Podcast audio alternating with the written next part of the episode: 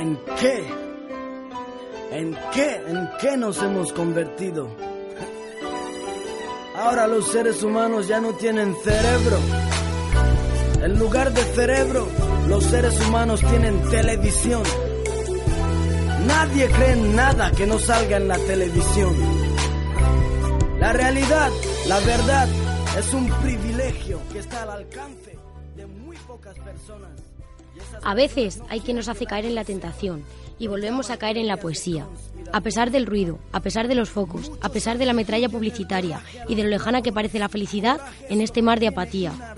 A pesar de todo, en mitad del show se hizo silencio, como entre dos notas musicales, como entre el pulgar y el meñique, como entre un punto y aparte. Por cierto, dice mi abuela con la mirada fija en el cielo, el secreto de la felicidad es que la felicidad no sabe guardar un secreto. Pregúntale. Y eso queremos hacer esta tarde en Radio Diferencia. Queremos acercarnos a César Brandon, autor de estas palabras, para preguntarle por el secreto de sus versos, por el mundo que ven sus ojos, por las tierras de aquí y por los sueños de allá. Nunca es demasiado tarde para vivir. La vida no tiene horarios. Buenas tardes, César. Bienvenido a Radio Diferencia. Hola, buenas tardes. Hola, buenas, tardes, César. Teníamos muchas ganas de hablar contigo. Sí. Porque supongo que supongo que eres ahora mismo estás considerado por uno de los poetas jóvenes más prometedores que hay en España, ¿no? ¿Cómo se siente eso? Eso es lo que eso es lo que dicen por ahí, pero yo como que soy una persona un poco muy ausente a todo lo que lo que pasa fuera de, de mi casa y que no tenga que ver con noticias sobre política. Entonces, soy, un poco ausente y no me doy cuenta, ¿no? Pero al parecer es un poco cierto. Sí. Eh, tienes ya un libro casi, casi, casi, casi ya preparado, ¿no? ¿Akeba? Ah, sí, sí, sí. Es el tercer libro que voy a publicar junto a, junto a Espasa. Y nada, dentro de una semanita saldrá ya. ¿Es poesía? ¿Es prosa? ¿Qué esperamos? ¿Qué vamos a encontrar en Akeba? Eh, una de las cosas que creo que de alguna forma han definido un poco a, mi, corta carrera literaria hasta ahora es que no, no, no acabo de ser capaz de definir lo que, hago, con los libros. ¿no? Evidentemente son bastante diferentes los tres que tenemos hasta ahora y este es el más especial de todos y el más diferente en cuanto a la línea esa floja de definición entre lo que es poesía, lo que es prosa poética, y la verdad es que no sabía muy bien cómo definirlo. Simplemente espero que la gente que lea los textos que hay dentro pues consiga identificarse con ellos. Eh, vamos a ilustrar, vamos a ilustrar esta esta entrevista con Mr. O y con Negro Bay, raperos también jóvenes eh, de origen ecuatoguineano. Sí. Eh, tu poesía tiene mucho que ver también con la suya, aunque ellos la, le pongan una base, ¿no? Sí. Eh, sí, la verdad es que sí. Por ejemplo, a mi lo conozco personalmente, es uno de los mejores amigos de mi, eh, de mi hermano mayor. De hecho, cuando surgió todo esto, me acuerdo de, él escribirme y decirme, oye, me acuerdo de ti ahí de pequeño en el estudio, ¿no? No sabíamos que llevabas todo esto dentro. Y la verdad es que sí que hay una carga de, identidad cultural dentro de, de, lo que hacemos, ¿no? De, de tanto de su música como de, la poesía que escribo. Porque no tuviste tentación, esto es curiosidad, ¿no tuviste tentación de meterte una base o meterte algo que, que acompañase un poco tu soledad?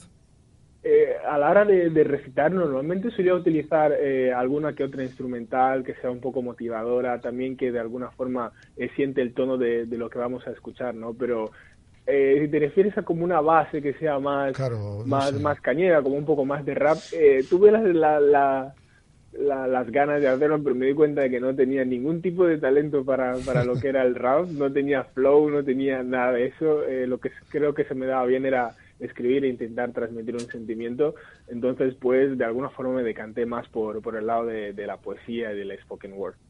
Porque además ahora sí que estás haciendo spoken word y estás haciendo eh, pequeñas eh, recitales de poesía. Sí, sí, sí. De hecho, eh, de alguna forma, la, parte de, de, la poesía que luego se trabaja y se puede convertir en un, formato un poco más clásico de poesía, de versos, eh, nació pues de, de, lo que es el, el, spoken word, ¿no? Que es esta forma de, de slam poetry que de alguna forma España todavía no se ha sentado mucho, ¿no? Todavía se sigue eh, intentando encontrar la, coincidencia entre slam poetry y lo que es el spoken word, que es una versión más eh, inglesa.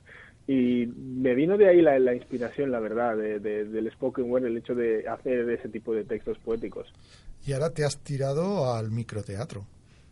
Sí, eh, conseguimos hacer un teatro, pero esto no vino nada de mí, ¿no? Una de las cosas que siempre me he dicho con todo el, entre comillas, éxito que, que, ha, que, ha, pasado después de salir del programa es que quería dedicarme a todo lo que tenga que ver con, con la creación, con la literatura, con escribir. Y me surgió la oportunidad, gracias a un chico de Barcelona de, que se llama eh, Daniel, de hacer eh, teatro. Me vino con unos textos, me dijo, quiero adaptar esto a teatro y, y no lo dudé. Es que tu poesía es como, como si la estuvieran arañando, o sea, descarnada, rotunda, Mm, no sé cómo lo definirías. Ah, es lo que es lo que una de las cosas que más me es difícil es, ser capaz de definir lo, que hago. ¿no? Yo creo que se le da mucho mejor a las personas definirlo.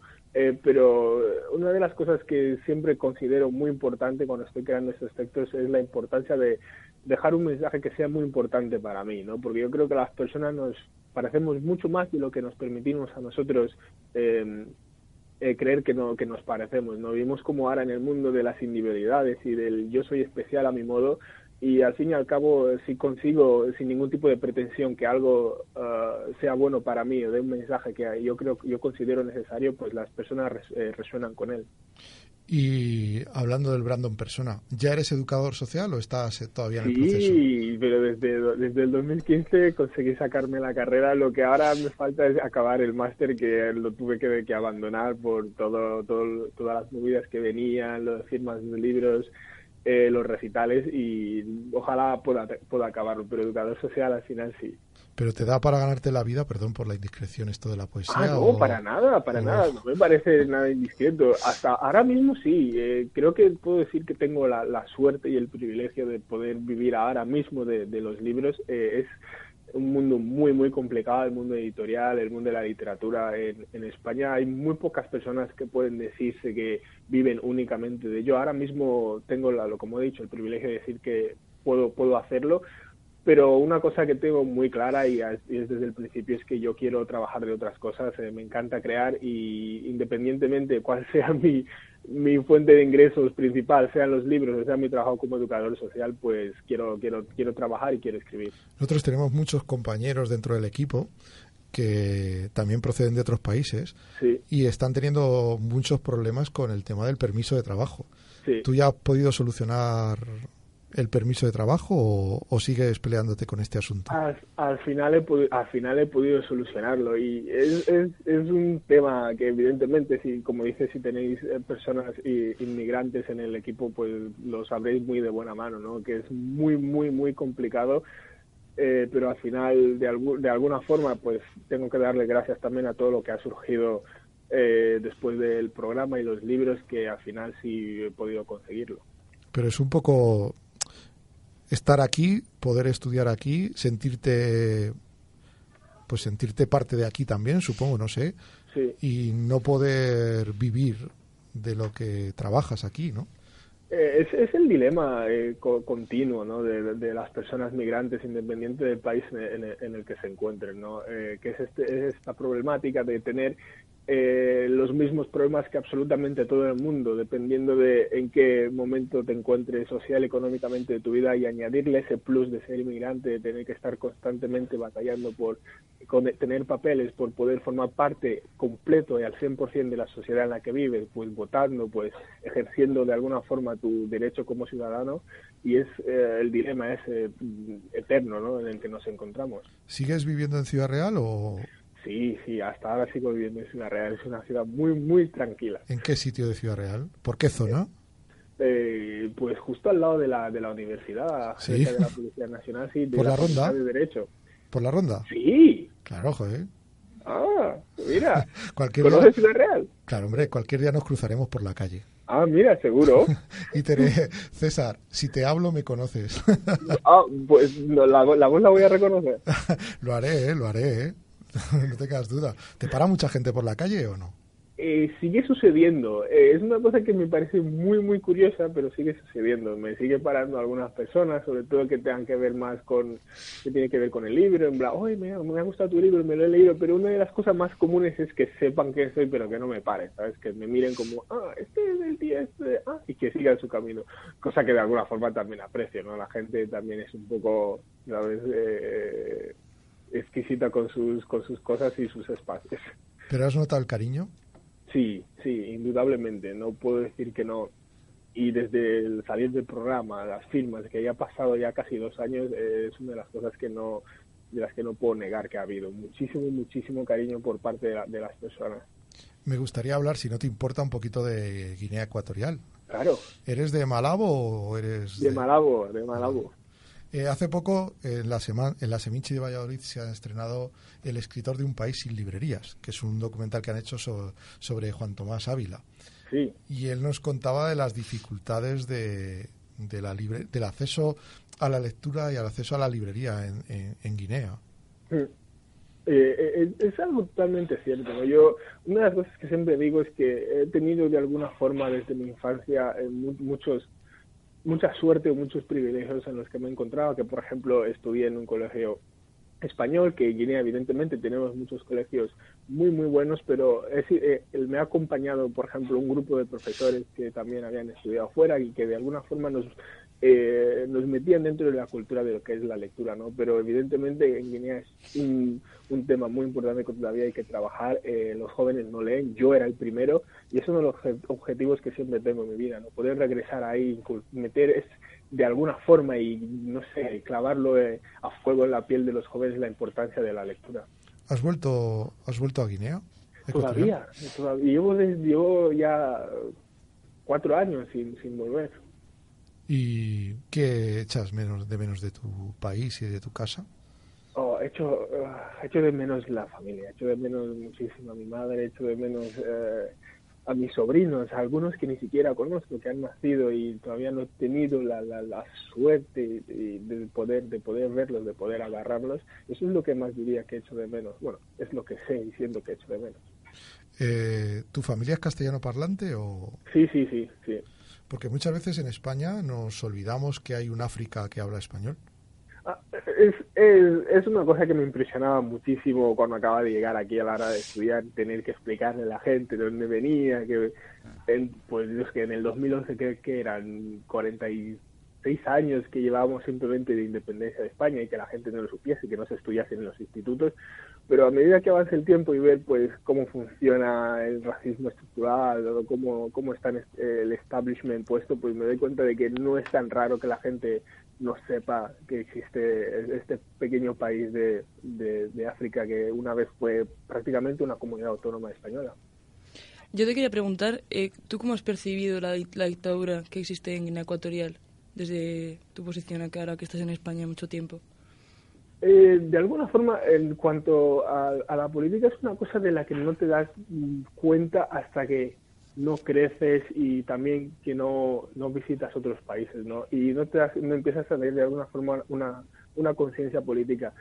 Yo, una cosa que siempre me he dado cuenta, sobre todo al estar aquí en España, es que eh, de alguna forma he vivido muy ausente de todo lo que sucedía políticamente en Guinea o sucedía políticamente en cualquier lugar en el que estaba, ¿no?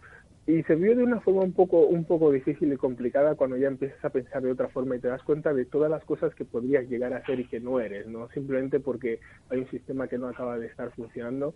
Pero al mismo tiempo yo creo que funciona como un poco como en todas partes no solo que en algunos sitios es más notable que en otros. Y ahora que has tomado digamos esa, conciencia política eh, es como reflexionas más sobre sobre ello a la hora de escribir o es algo como que eres consciente de que existe y todo todo el rato todo el rato. Eh, es una, hay una cosa que es un poco es lo que he dicho también con la pregunta de, de la música no por ejemplo han, visto, han preguntado sobre mi estado sobre Negro Bay que tiene incluso una canción que se llama eh, creo que carta al presidente. Y es que la, todo lo, lo que lo que influencia a un artista nace muy al fondo creo que de, de dos de dos cosas tanto del amor y, y de la política eh, muchos de los relatos que escribo la gente no se da cuenta, muy poca gente se da cuenta y, me, y se acercan a decirme, tú no escribes sobre, amor, tú de verdad escribes sobre política, ¿no? Y es una cosa de la que, siempre agradezco que la gente se, se dé cuenta. Y me gustaría también preguntarte, eh, has hablado algunas veces de la autocensura en las redes. Sí. Mm, ¿Qué te cuesta más decir o qué borras cuando estás escribiendo en las redes? Oh, ¿Qué es lo que más me cuesta? De, alguna forma, yo soy una persona o un ser, me considero muy, muy, muy sensible, ¿no? Eh, en el sentido de que absolutamente eh, todo me afecta. Eh, y eso es, una, es un problema a la hora de, de expresarse. Porque intentas, no sé, decir exactamente las cosas que, llevas dentro y no lo haces por miedo a qué dirá la gente, ¿no?